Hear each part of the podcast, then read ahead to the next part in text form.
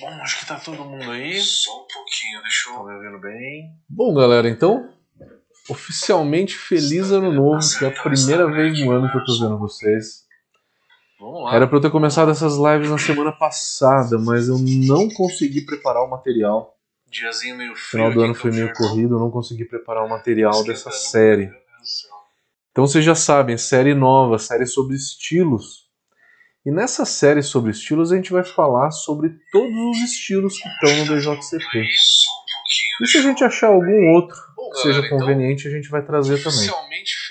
Estamos perguntando quantos estilos são? São 129, se eu não me pra eu ter engano. começado essas lives na Eu consegui catalogar? É isso mesmo? Deixa eu ver aqui no meu arquivo. Eu não consegui preparar o material dessa série. Então vocês já 128. sabem, série 128. nova, série sobre estilos. 128 E estilos que a gente vai falar gente vai falar durante esse ano. Tem que fazer dois estilos por semana, né? E se a gente achar algum outro Pra conseguir completar o ano e conseguir matar tudo. Algumas semanas vai ter que ter três, né? A gente sabe. É, na semana de hoje a gente vai falar sobre as American Lager. A gente vai falar sobre uma categoria chamada Standard American Beer. Nessa série sobre estilos, a gente vai falar durante esse ano. E nessa categoria a gente vai falar sobre a Light Lager e a Standard Lager. conseguir matar tudo. Algumas semanas vai ter que ter três, né? Sabe. Essa é uma série, então, só introduzindo vocês, a gente vai lançar tanto um vídeo no YouTube de 10, 15 minutos falando do estilo, e também às quartas-feiras a gente vai pegar algumas lives e vai fazer lives falando dessa, desses estilos que a gente colocou durante a semana. É, eu não coloquei os vídeos dessa semana ainda, eu vou colocar no YouTube hoje um e amanhã outro. Então eu vou colocar os vídeos individuais, vai ficar as lives também gravadas, como sempre, tá? E é isso, galera. Espero que vocês curtam. Espero que seja legal. Vamos dar uma volta ao mundo aí falando de estilos. E o primeiro deles, eu sempre vou trazer algumas colinhas aqui pra vocês pra ficar um pouquinho mais fácil. Eu não coloquei os vídeos dessa semana ainda. Eu vou colocar no YouTube Só um pouquinho que eu tenho que configurar mais uma coisa aqui. Então eu vou colocar os vídeos individuais, vai as lives também gravadas. Pronto, o Instagram tá configurado também. Então eu vou trazer nessas lives os principais estilos cervejeiros do mundo. Vou pegar o BJCP e vou trazer tudo que eu puder. E o primeiro deles, eu sempre vou trazer algumas colinhas aqui pra vocês pra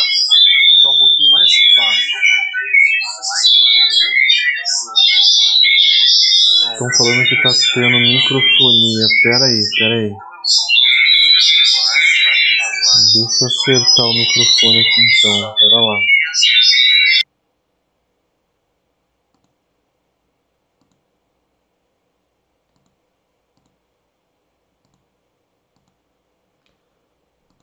É, galera aí, é, tá melhor o áudio agora?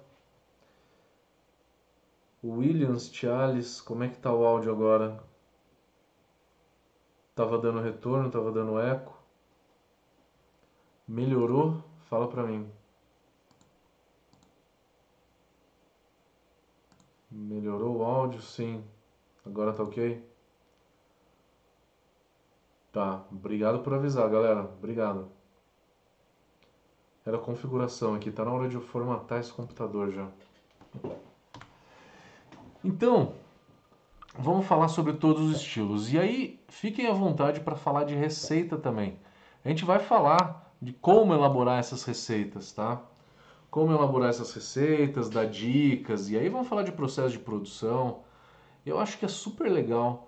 As poucas lives que eu fiz falando de estilos é, foi muito bacana. Eu acho que a live de mais sucesso foi a da Lager, né?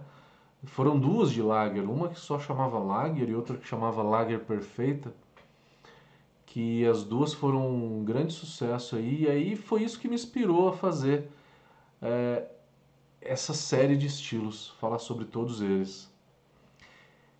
Então vamos lá. Todo mundo aqui produz cerveja. Vocês sabem o que é OG e o que é FG. A Light Lager, ela é uma cerveja. A gente está falando do BJCP 2021, tá? Não é mais 2015, tá? E até esperei um pouquinho sair, saiu na última semana de dezembro, né? Quase ano novo, mas saiu. Como é uma light lager, light por quê? Duas coisas. Ela tem menos álcool e menos açúcar, menos caloria, né? Tudo que é light recebe essa nomenclatura de menos caloria. Tendo menos álcool, o álcool é calórico, né? O, o organismo quebra para gerar caloria. Então, a cerveja vai ser menos calórica. Só que a gente tem duas versões dessa light lager. Uma delas não se joga enzima para quebrar o açúcar residual da cerveja.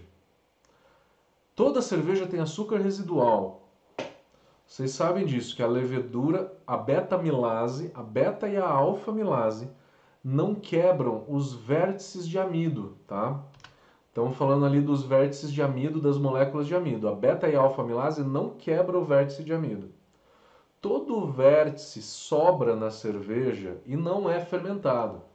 E ele sobra em forma de dulçor.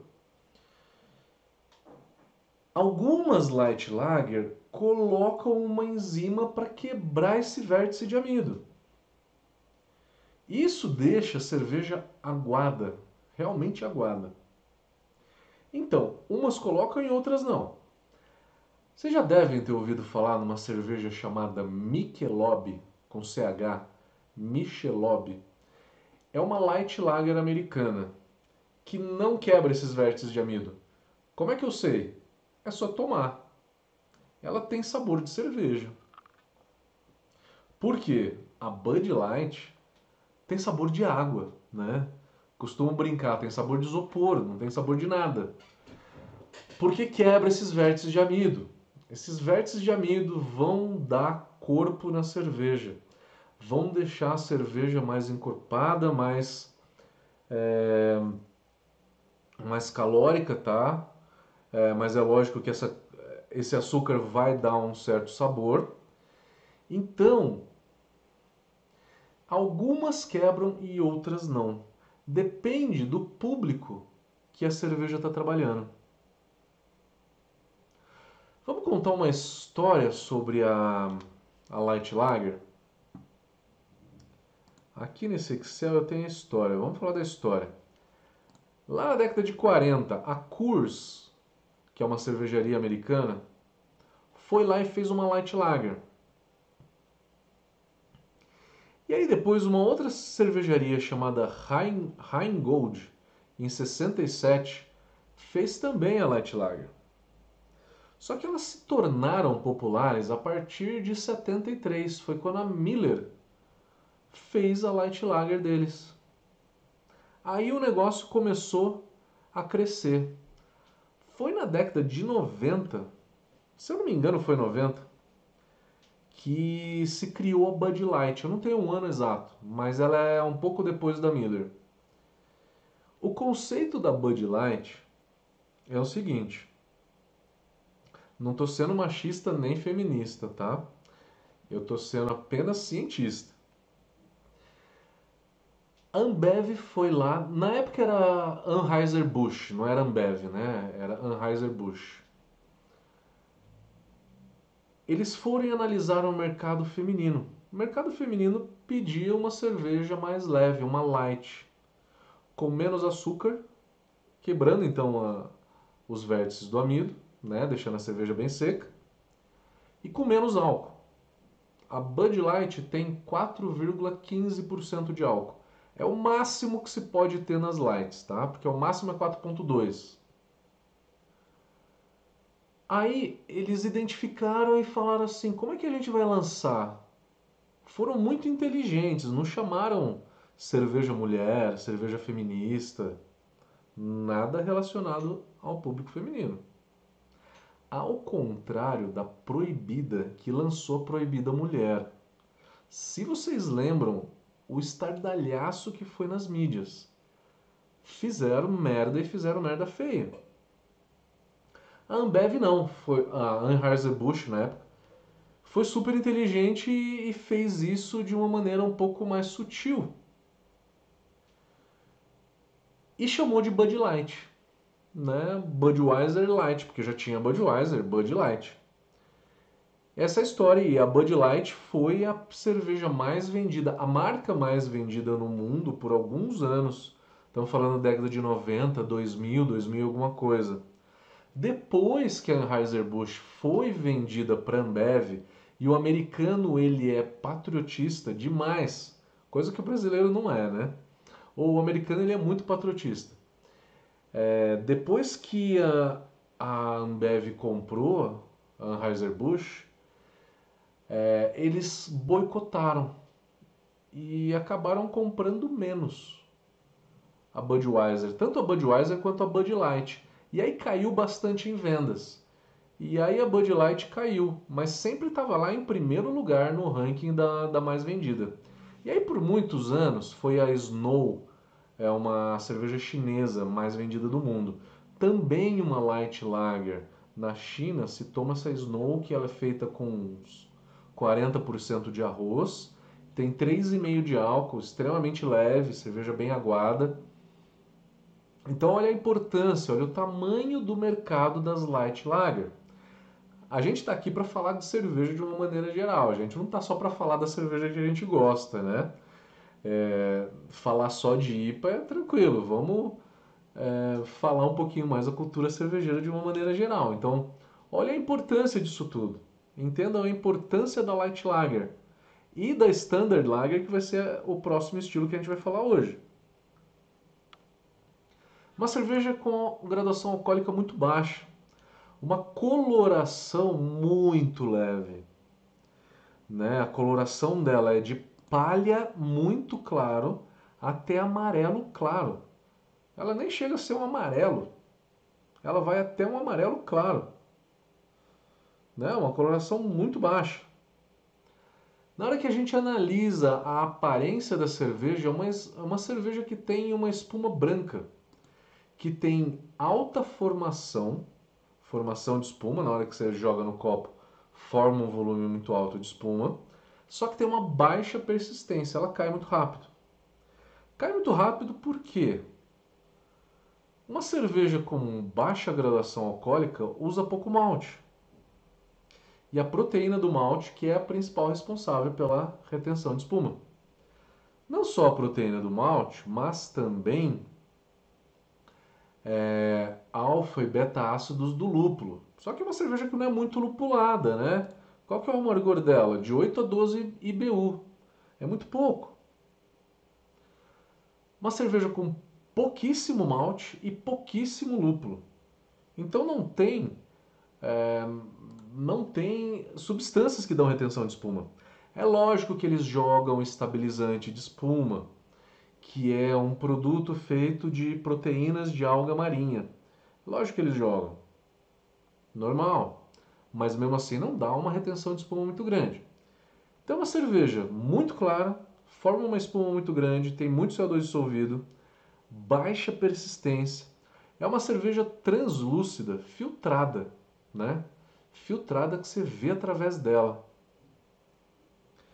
E o sabor dessa cerveja? Essa cerveja tem é, um sabor muito leve. Sabor e aroma muito leve. Um aroma é, que às vezes remete a malte. Pode ter um leve aroma de malte e um leve sabor de malte. Um amargor muito baixo. Na boca, é, o equilíbrio ele fica muito parelho, tá? É, o malte, o lúpulo e o amargor ficam muito iguais, tá? Fica bem equilibrado. É uma cerveja bem equilibrada entre malte e lúpulo. Se for desequilibrado, é o malte que sobressai mais. É o malte que sobressai. Quando isso acontece, eu acho que a cerveja fica meio ruim. Ela fica, parece que faltando alguma coisa, parece que ela fica meio doce, né? É, é o exemplo da Itaipava. Itaipava tem 4 ou 5 IBUs. é uma cerveja que tem um amargor baixíssimo, né? A Skol tem 8 ou 9 e a... Desculpa, a Skol tem 9 ou 10 e a Brahma tem 8 ou 9. Por volta disso. É, original por aí também, uns 10. É tudo muito baixo, né? Mas quando chega no nível de 4 IBU, que nem a Itaipava tem, eu acho que já desequilibra. Fica muito pouco lúpulo, né?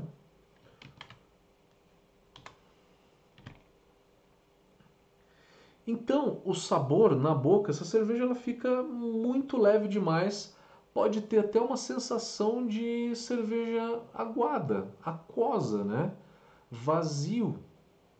Só que a carbonatação ela não é baixa, é uma carbonatação média alta. Não dá para falar que é tão alta assim. É uma carbonatação média alta que chega a dar uma picância. E essa picância na língua é devido a formação de CO2 que se dá na boca. Na hora que você toma cerveja, né, a língua é áspera, toda a superfície áspera é, aglomera CO2, né, aglutina CO2 e faz é, essa picância, e dá essa picância. Quem é sommelier sabe que isso é, é o que a gente chama de textura crocante. Tá? É crocante, exatamente. Não é, não é um chocolate crocante com nozes, não tem nada a ver. Mas é uma textura crocante. Crocante por conta disso, que remete um pouco à crocância, tá? E existem diversas texturas na cerveja. Crocante é uma delas devido à alta carbonatação. É o que em inglês, lá no BJCP, eles chamam de crispy. Crispy é crocante. O que mais? Falando das estatísticas vitais, falamos do. Ela pode ser uma cerveja com as enzimas para secar muito ela ou não. Aroma, aparência, sabor, sensação de boca, falamos da história também. E é uma cerveja que tem até 40% de adjuntos, pode ser arroz ou milho. Não é isso que faz a cerveja pior, tá? O que faz uma cerveja comercial ruim é encurtar o tempo do processo, tá? Não é o milho ou o arroz. O milho ou arroz deixa a cerveja mais leve. O arroz é mais leve do que o milho e todos eles são mais leves do que o malte. É lógico que uma cerveja puro malte ela é mais saborosa, porque o malte tem um sabor melhor. Mas o grande defeito das cervejas comerciais não é o adjunto, é o tempo do processo. Uma escola e uma Brahma, sempre dou um exemplo, desculpa, mas é a que mais encurta o tempo do processo, são sete dias de produção. Né? Então, é, uma lager alemã é feita de 40 a 60 dias. Uma lager aqui na cerveja artesanal no Brasil é de 25 a 30.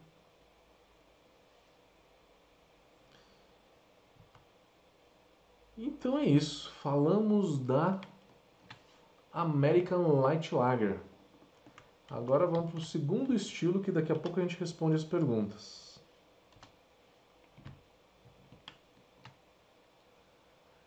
No BJCP 2015 chamava American Standard Lager. Eu falei para vocês que a gente ia falar da American Standard. Menti. American Standard é no 2015, porque no 2015 a gente tinha American Standard e American Premium. A Standard é o que a gente vai falar agora.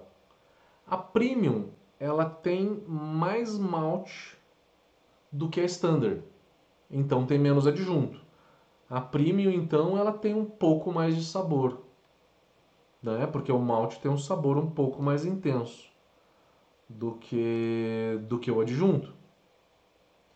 Vamos falar então da American Lager. Tiraram a nomenclatura Standard, é American Lager mesmo. A American Lager ela é uma versão um pouquinho maior do que a, a Light Lager. Lembra que a Light Lager, a graduação alcoólica ia de 2.8 a 4.2? A American Lager começa em 4.2 e vai até 5.3.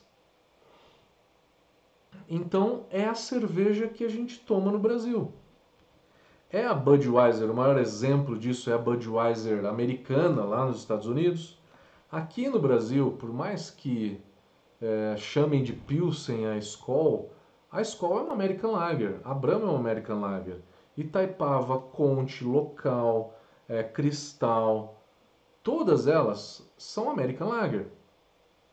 Eu esqueci de falar na, na American Light Lager. Qual que é a cerveja que mais vende no Brasil de American Lager? Qual que é o exemplo brasileiro? É a Itaipava Light, com 3,5 de álcool. A gente tinha até 2008, mais ou menos, a Brahma Light, só que eles extinguiram. Hoje a gente tem muito é a Itaipava Light. Mas voltando então para a American Lager. Coloração um pouquinho mais escura do que a Light Lager. Por quê? Porque ela tem uma graduação alcoólica maior, e tendo uma graduação alcoólica maior se usa mais malte. A cor continua sendo ainda um palho até amarelo, só que aí pode chegar no amarelo médio, né? Que é um amarelo seria os 3,5 SRM, né? É uma cerveja que também é filtrada, então ela é translúcida. Ela tem uma espuma branca com uma alta formação e uma baixa retenção também. A retenção dela não é boa. A retenção dela é ruim. Cai muito rápido. E usa também adjunto, 40% de adjunto. A diferença então é a American Lager ela tem uma graduação alcoólica um pouco maior e não existe American Lager que usa aquela enzima para quebrar o vértice do amido. Não tem na American Lager, então todas elas têm um certo sabor, tá? É que, gente, é impressionante o quão aguada que é uma Bud Light. Quem já foi para os Estados Unidos, escreve aí pra gente e comenta, né? O quão aguado que é. Na American Lager a gente não tem isso, não tem cerveja aguada. Ela tem sempre um açúcar residual, que isso ajuda bastante a cerveja ser um pouquinho melhor no palato, né? Bom, falando de aparência, vamos falar de aroma e sabor. A mesma coisa da Light Lager. Aroma de lúpulo quase nenhum né, inexistente, não se joga lúpulo no final da fervura.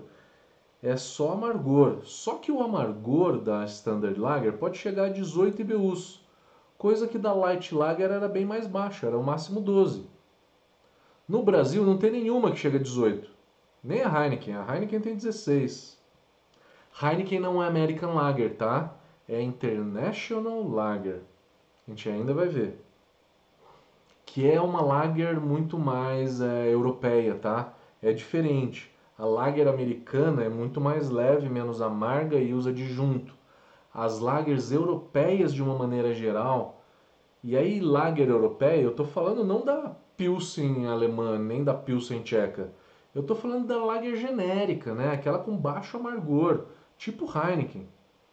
É uma lager bem genérica, só que tem 20 IBU, 21 IBU lá na Holanda. Na França, eu estou falando da Lager da França, a Lager da Itália, da Espanha, todas elas têm de 15 a 20, 22 IBUs, né? Então é uma lager que o BJCP chama de International Lager. Não confunda International Lager com American Lager. American Lager é muito mais leve com amargor mais, mais baixo também.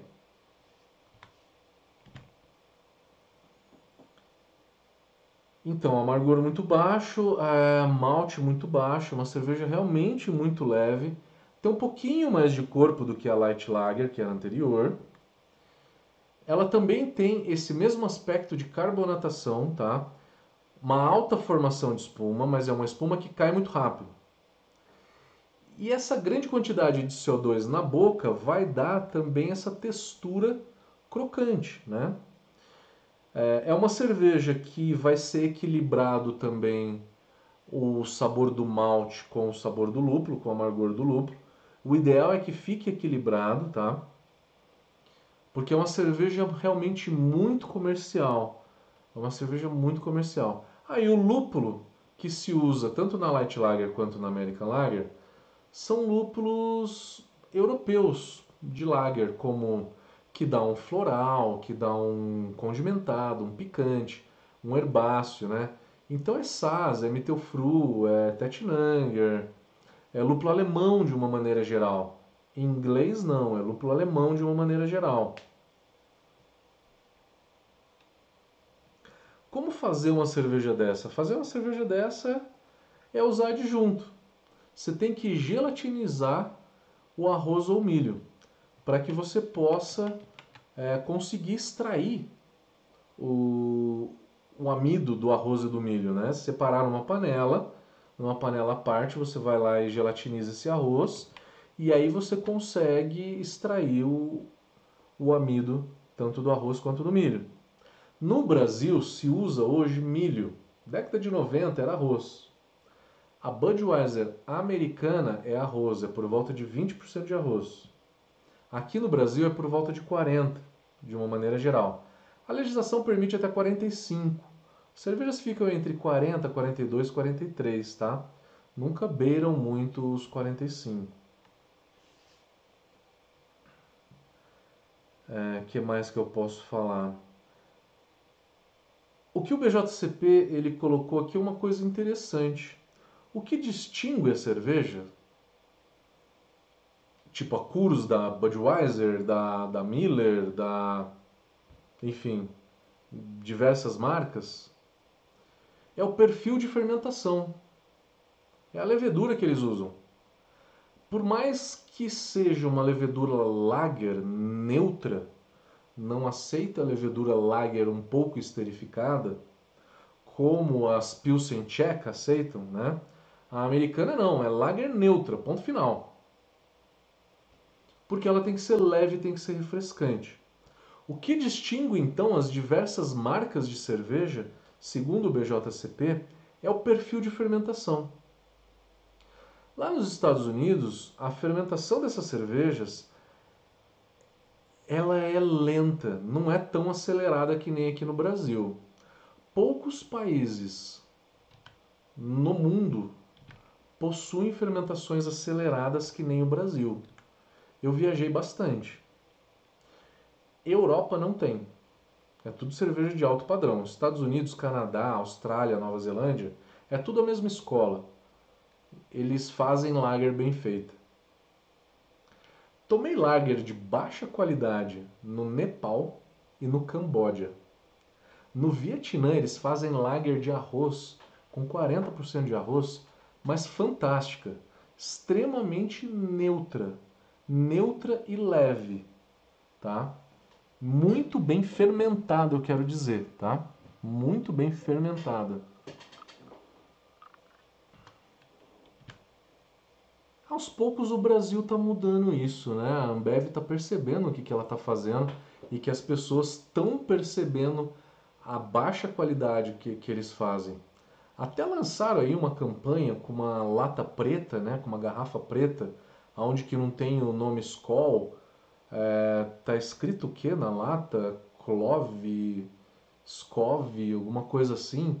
E aí você arranca a embalagem e aí atrás está Skol. Fizeram uma campanha muito recente, vocês viram isso? Eu experimentei a Skol vermelha, tá? Com o rótulo vermelho, a tradicional. O que, que aconteceu? Isso foi semana passada. Fui comer uma pizza aqui na, em Campos do Jordão, aqui numa cervejaria, numa pizzaria barata, tá? Porque a gente queria economizar. Fomos numa pizzaria barata. E aí a gente viu o litrão de Skol ali em cima da mesa. E aí tava eu, meus primos, e aí a gente falou, meu, vamos tomar um litrão, vai, vamos voltar às origens, lembrar lembrar de, de quando a gente era adolescente, universitário, vamos tomar uma escola litrão? Vamos. Eu tomei no primeiro gole, cara, eu arregalei os olhos. Falei, caraca, mudaram a fórmula. E mudaram mesmo, porque era uma cerveja que tinha é, muito off-flavor de fermentação de alta temperatura. São muito fenóis né, que a levedura gera e a Skol e a Brahma até um tempo atrás foram fermentadas a 18 graus. Uma lager fermentada a 18 graus.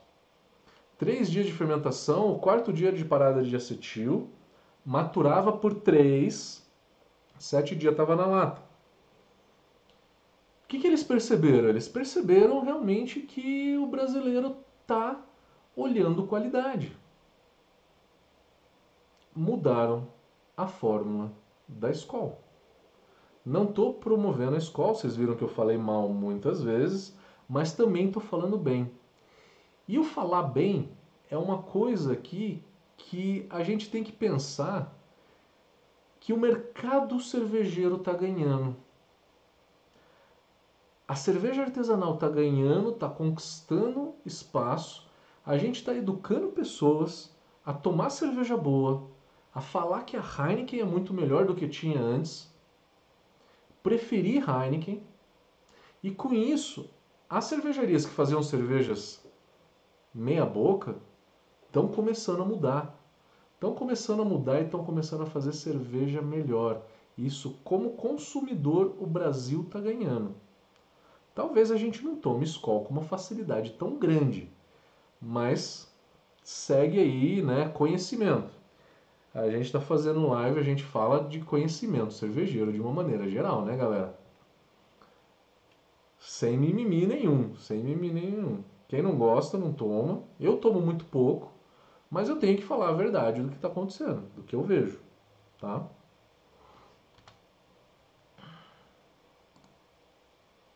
Experimentem. Depois me conta. Se foi só daqui que está diferente, se em algum outro lugar ela ainda está tá fedida como era, contem para mim. É, sensação de boca, também aquela crocância devido à picância do CO2. Corpo baixo, médio baixo. Realmente bem baixo, né? Eu achei muito engraçado, muito interessante esse comentário que está escrito ali no BJCP. É, eles comentaram o seguinte: é uma cerveja que, quando um cervejeiro artesanal pede, ele nunca espera algo parecido com aquilo. Onde que estava mesmo? Deixa eu ver se estava em comparação de estilos. Ingredientes. Eu não lembro certinho onde que estava, mas eu li isso no BJCP e eles colocaram isso. Eu achei muito engraçado, porque é realmente uma cerveja muito de massa, né? Para um público específico que quer só ficar bêbado e tomar um negócio bem leve. A origem da, da American Lager, então a história dela, vamos falar um pouco da história. Ela remonta a um estilo chamado Pré-Prohibition Lager, antes da lei seca.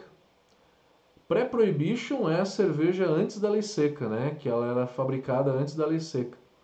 Já com adjuntos e tal, que ainda é um estilo na categoria histórica no BJCP, tá lá pré-prohibition lager.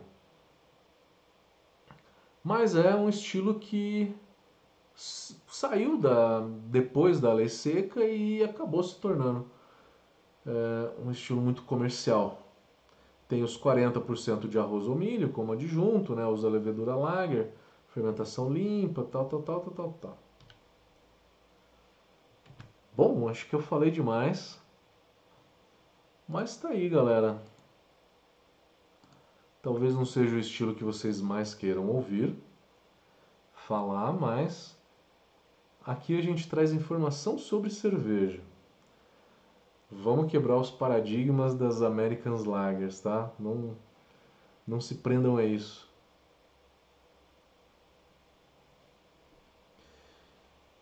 Boa noite a todos, José Roberto Saraiva, William Costa, Evandro, Danúbio, André Chiarini, Charles está por aí, Williams. Vamos ler as perguntas aqui.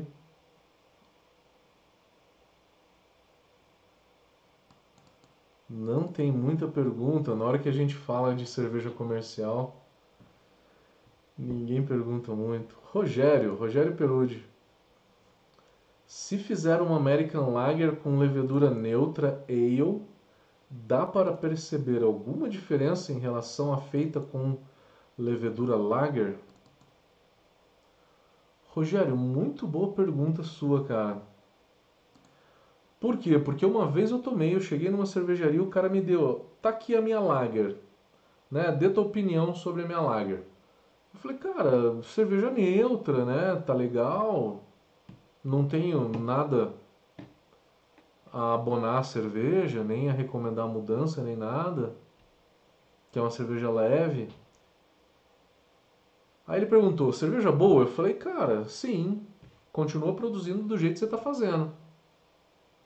Aí ele virou para mim e ele falou, eu fermento com Nottingham a 17 graus de temperatura. O Nottingham é mais neutro do que o S05, isso é verdade, tá? O Nottingham, então, é uma levedura ale que você pode fazer uma uma cerveja dessa, fermentada um pouco mais alto, né? uma temperatura um pouco mais alta. Se você quiser melhorar, deixar ela mais neutra ainda, quiser fazer com uma levedura quiser fazer com uma levedura ale e deixar ela mais neutra, faz um pitch um pouco maior. Fermenta, o início da fermentação tem que ser baixo mesmo, 17, estourando 18. E inicia a fermentação com pressão. Tudo isso deixa o perfil de fermentação mais neutro. Dicas para tentar acelerar a fermentação aí, né? O Marcelo Fernandes está perguntando: a textura crisp é apenas pela carbonatação ou tem a ver com a secura da cerveja? Boa pergunta, com a secura também. E às vezes com acidez, né? Às vezes você vê essa textura crisp numa, numa sour. Né? Que a gente chama de textura crocante. Esquisito, né? Falar se a cerveja está crocante. É, Facebook não tem perguntas. Vamos pro Instagram.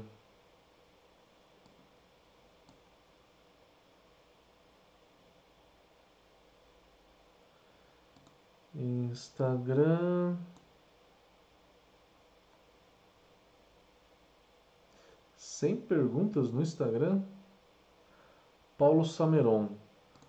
Toda Pilsen é uma lager. É uma lager. Mas nem toda lager é uma Pilsen, exatamente. É, Pilsen é um estilo. Lager é um grupo de estilos. A gente chama mais de família, né? É uma família fermentativa. Você pega todos os estilos e divide no meio: ale e lager. Leveduras ale fermentam na temperatura mais alta, levedura lager fermentam na temperatura mais baixa. O que é, classifica então é, os estilos aí entre ale e lager, né? O que divide é o tipo de levedura, é a temperatura que ela fermenta. Ah, mas falta sours, né? A sours é um outro grupinho um pouquinho menor, né? Mas de uma maneira geral você tem ale e lager. Muita cervejaria chama a cerveja deles, né? Coloca no rótulo lager. O público já se adaptou a entender o que é lager, se alguém serve uma lager. É uma lager leve, né? Ou é uma American Lager, no Brasil vai ser um American Lager com 10 IBUs. Na Europa vai ser uma International Lager, que vai ter 18, 20 IBUs. Um pouquinho maior, e vai ser puro malte na Europa. Aqui vai ter é, vai ter adjunto. O Décio está perguntando, e aí Décio, beleza? Tranquilo? O Décio perguntando se pode usar amido de milho ou amido de arroz. Se dá no mesmo dá mais ou menos o mesmo. O que acontece é que o amido de milho ele é um pouco mais caro do que o milho, né? E eles usam amido de milho quando tem que acelerar muito a produção, tipo final de ano. Aí eles usam a raimaltose para poder acelerar a produção. Por que acelerar? Porque senão você tem que ter uma panela específica para gelatinizar é, esse amido, né? Para colocar ali, esquentar e gelatinizar. É só nesses momentos, porque é mais caro, tá? O Evandro está perguntando, onde que está o estilo Hop Lager no BJCP? Evandro, o estilo 21A, 21A ou 21B? Deixa eu ver aqui. Espera aí que eu falo para você. 21B, que se chama Specialty IPA. Lá no BJCP, na hora que você lê o que está escrito no 21B, o 21B está falando o seguinte: nós não somos um estilo, nós somos uma categoria. E nessa categoria engloba todas as cervejas que têm um estilo base conhecido e que fizeram uma versão lupulada. Né? Então entra aí é, Black IPA, Rye IPA, Brown IPA, Session IPA, a Hop Lager, que é a base de uma lager lupulada, né? Pode ser uma International Lager lupulada, ou pode ser uma uma German Pilsen lupulada. No BA seria American Pilsner, que é uma Pilsen americana com lúpulos americanos, tá? Aí seria essa Hop Lager, mas é a Hop Lager com baixa lupulagem, tá? É uma Hop Lager puxando mais para uma APA, tá? Com a intensidade de uma APA. Com a intensidade de uma IPA, aí já é outra coisa. Aí já não entra no American Pilsner.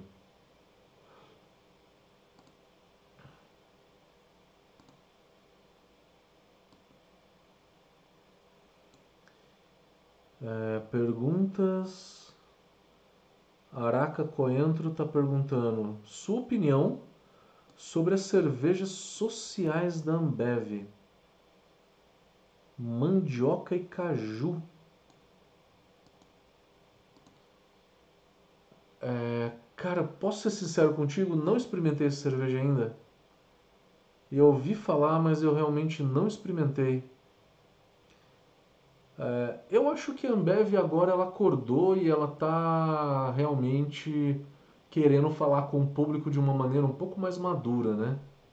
E está realmente querendo, querendo fazer é, fazer cervejas melhores. Fabiano Paz Leme.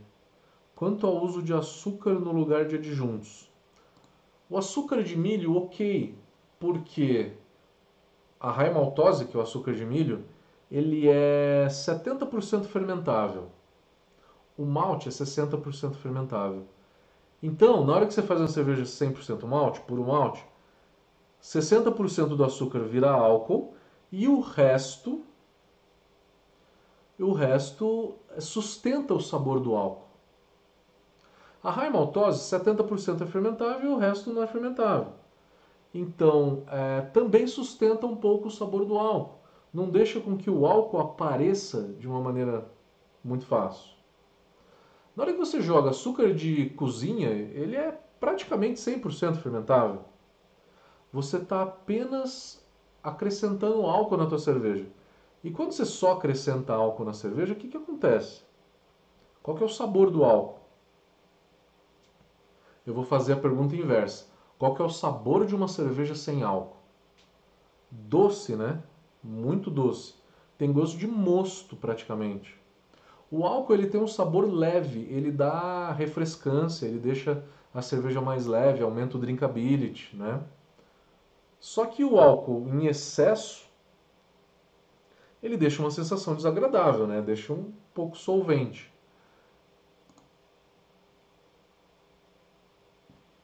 Respondido? Vamos voltar para o YouTube aqui. O André Chiarina está perguntando: Ambev coloca raimaltose só em alta temporada? Só em alta temporada porque a raimaltose é mais cara do que o milho. De praxe, eles usam milho mesmo. Hilton, como é que tá, meu querido? O Wilton está perguntando: hoje não tomei nenhuma fake lager neutra. Sempre identificou como blonde ale. É, Wilton, eu confesso com você, para você que a maioria das que eu tomo dá para perceber que é ale, mas eu tomei uma ou outra que Parece lager, parece lager. Se você fizer essas coisas, fizer um pitching maior, fermentar numa, começar a fermentar na temperatura mais baixa e usar pressão desde o começo, e a escolha da levedura tem que ser um Nottingham, tá? Bem neutro mesmo. Não pode ser o S05. Aí a probabilidade de você fazer essa fake lager é, é, é maior, tá? Diego Macari, levedura M54 da Mangrove também é bem, bem neutra e cai nesse propósito. Ô Diego, eu não lembro o que, que era M54, mas deve ser uma lager, né? A Bohemian Lager, deve ser alguma coisa assim, né? Hugo Coutinho, como as grandes cervejarias aceleram o processo de produção de lager? Protocolo de produção de uma por exemplo, eles fazem o pitching a 14 graus, com pressão desde o primeiro dia, tá? A pressão deixa a cerveja mais neutra. Reduz a formação de álcool superior. Pressão desde o primeiro dia, 0,4 kg de pressão, tá? Já é o suficiente. Pressão desde o primeiro dia, é, e aí eles fazem um pequeno começo ali de fermentação a 14 e aí mandam para 18. Parada de diacetil a 20, 22. Cerveja fermenta em 3 dias, atenua em 2 dias e meio, 3 dias. Faz mais um dia de parada de diacetil. A 20, 22 graus a parada de diacetil, tá?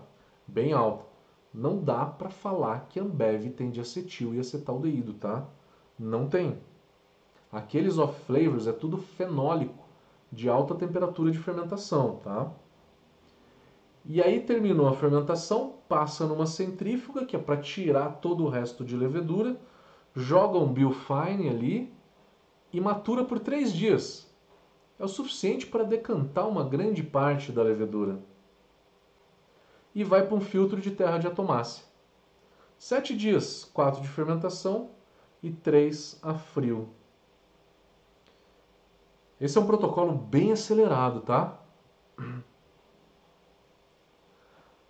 Itaipava, até onde que eu sei, são 14 ou 15 dias. Heineken é 25 ou 28. Eu acho que é 28. A Heineken respeita bem esse processo, né?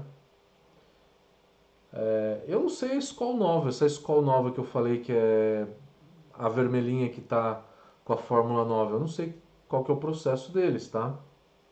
Antigamente a Ambev fazia cerveja em 25 dias. Há 30 anos atrás. Posso é, deixar vocês decepcionados? Acho que a palavra é essa. Quando eu soube, eu fiquei decepcionado também. Quantos dias que uma Guinness está na lata? quatro dias e meio ela vai para a lata. Ela fermenta, passa numa centrífuga, não matura e vai para a lata. Ela fermenta em 28 graus também. Desculpa, eu estava falando da Ambev que fermenta em 18. A Guinness fermenta em 28, tá? É uma ale fermentada em altíssima temperatura, tá? Altíssima temperatura, não matura passa numa centrífuga e tchau, vai para lata. Tem nitrogênio, né? O nitrogênio disfarça tudo. Marcelo Fernandes tem uma cerveja lager em Pernambuco à base de mandioca. Se já experimentou, quais atributos ela traz para a cerveja? É, tem algumas cervejas que usam mandioca. Essa de Pernambuco eu não sei, eu não sei nem o nome da marca. É, a mandioca ela é muito mais leve do que o malte, né? Ela é tão leve quanto um milho, por exemplo. Mandioca vai deixar a cerveja com certeza bem mais leve. Isso é meio que cultural, né? É fazer uma cerveja bem brasileira, da forma que os índios faziam antigamente, né? É, tem até uma bebida antiga chamada cauim, Cauim é os índios mascavam a mandioca e aí cuspiam, né? E faziam a cerveja, deixavam ela fermentação espontânea. Moser Mariano, Mateus, o que você Quer uma cerveja teria. Deixa eu ver que eu não, não sei se eu estou entendendo.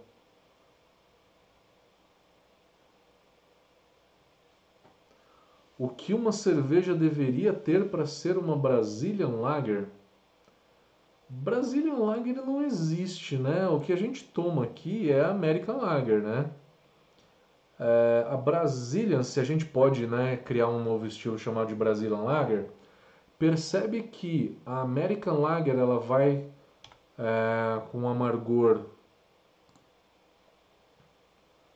vamos lá, um amargor de 8 a 18 eu não falei para você que tem uma Itaipava com 4 IBU? Então o que, que seria uma, uma Brazilian Lager? É um amargor de 4 a 12, 13, né? Eu mexeria no amargor aí. E é lógico que você tem que descrever nessas cervejas que pode conter traços de fermentação em alta temperatura, fenóis, né? Porque alguns estilos podem conter. E o BJCP tem que trazer todo tipo de informação, inclusive essa.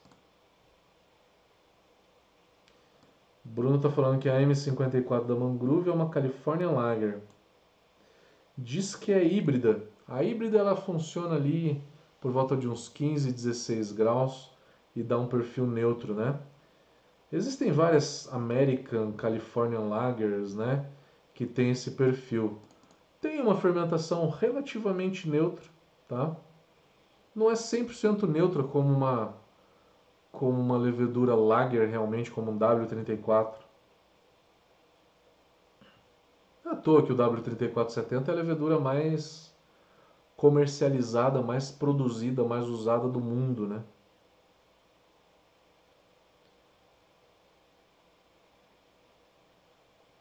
Tem então essas híbridas, é exatamente isso que você falou. A Cauim leva fécula de mandioca, exatamente. Mas nem se sente sabor de mandioca nela, né, Hilton? Bem pouco. O Mozart Mariano falou que não existe a Brazilian Lager mesmo. E como que eu acho que ela, se ela existisse? Eu, é exatamente aquilo que eu falei, eu reduziria o amargor um amargor que iria de 4 IBU até uns 12, 13 IBU, nunca chegando a 18 IBU que nem American Lager. O Everton está falando que ouviu falar no estilo chamado Imperial Pilsner. Imperial Pilsner é a Hellesbock. Tá? São duas coisas exatamente iguais. Se é novo, é antigo, é apenas uma versão mais forte. É uma Hellesbock. Fica entre uma Hellesbock e uma Oktoberfest, tá? O Luan está perguntando: será que a Ambev, fã desse processo rápido de produção com as cervejas como a Spaten e a Bex? A Spaten e a Bex não tem essa não tem esse perfil de fermentação em alta temperatura não. Quando você usa W34, você quer deixar a cerveja neutra, eles fermentam em no máximo 14, dia, 14 graus, com pressão. É o limite que a W34 aguenta, 14 graus com pressão. Por isso também que é uma das leveduras mais usadas no mundo, né? Todos eles usam a W34 a 14 graus sob pressão.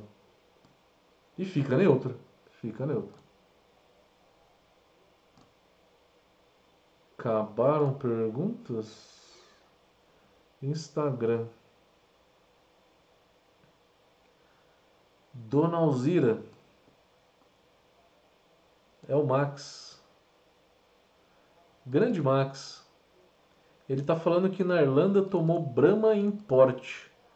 Garrafa transparente para o estilo light. Tem muita influência? Se a garrafa transparente se tem influência? Tem. É, aí eu te pergunto, você consegue identificar Light Struck numa Stella? A Stella tem 8, 10 IBU, né? Tem um amargor bem baixo. Mas tem Light Struck. Tem Light Struck. A Miller não tem. A Sol, você consegue identificar Light Struck numa Sol? A Sol deve ter seus 4 IBU. E tem Light Struck. Depende da tua percepção. É difícil? É bem difícil. Tá? É bem difícil, tem que ser bem treinado. José Moraes, qual a melhor temperatura e pressão você recomenda fermentar uma, uma ale e lager? A pressão é 0,4, acima de 0,4, tá? Já tem os efeitos da pressão. Marcelo Oliveira, a Kvaik pode ser usada para fazer uma Pilsen? Cara, eu jamais usaria uma Kvaik. Porque ela é muito fenólica. Cerveja não vai ficar neutra. Ela vai ficar uma blonde ale com Kvaik. Eles deveriam usar um, criar um estilo no BJCP com leveduras Kvaik. Um grupo, né, uma categoria de cervejas com leveduras Kvaik. Porque não fica neutro. Não é neutro. Kvaik é legal, uau, fermenta rápido, né? Mas não é tão neutro assim. Tem uma aí, como é que chama? A Votos, né? Que vai que Votos, uma coisa assim que falaram que ela é mais neutra do que a maioria. Eu tomei, achei ela relativamente neutra. O Geomir está falando se eu testei levedura chinesa. Nunca testei. Que marca seria?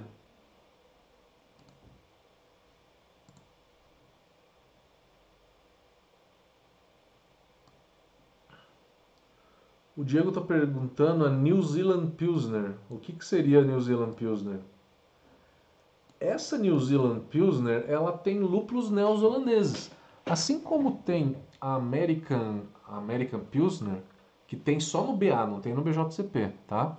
Que é usando lúpulos, lúpulos americanos, frutados, né? Lúpulo de IPA. É, você tem uma Pilsner na Nova Zelândia com, por exemplo, motueca, né? Motueca é muito usado para fazer essas pilsens. É o perfil de lúpulo neozelandês. O Alan está perguntando. Última pergunta, galera. Vamos terminar. O Alan está perguntando. Aproveitando que falaram de que Vike numa stout caberia, já que os maltes torrados poderiam sobressair, numa cerveja muito intensa acho que caberia sim. Cerveja muito maltada. Fica menos distoante, né? Fica menos distoante. Dá para tentar. Beleza, galera. Vou terminando por aqui então. Espero que vocês tenham gostado, que vocês estejam gostando de falar sobre estilos. Vamos falar bastante, tá? Vamos falar muito sobre estilos. A gente o ano inteiro, até dezembro, a gente vai ter falado de 130 estilos. Galera, Vejo vocês na próxima. Valeu, abração. E um feliz ano novo pra gente. Se cuidem, galera. Tá todo mundo ficando resfriado. Até eu tô começando a ficar com a garganta meio ruim aqui. Usem máscara, tomem cerveja, mas se cuidem, galera. Forte abraço. Até.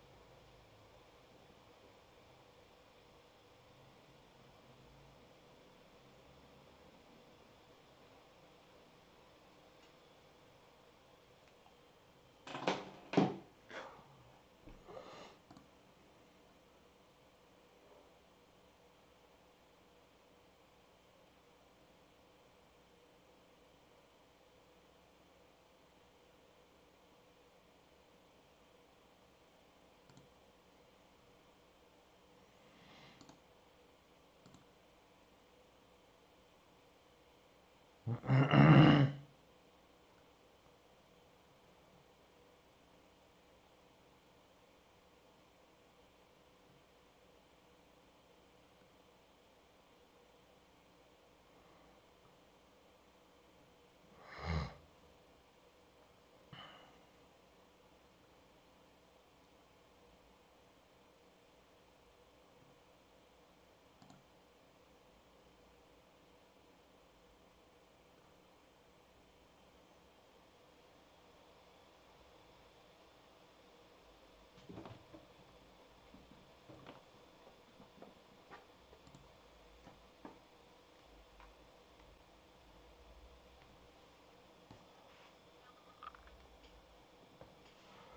咳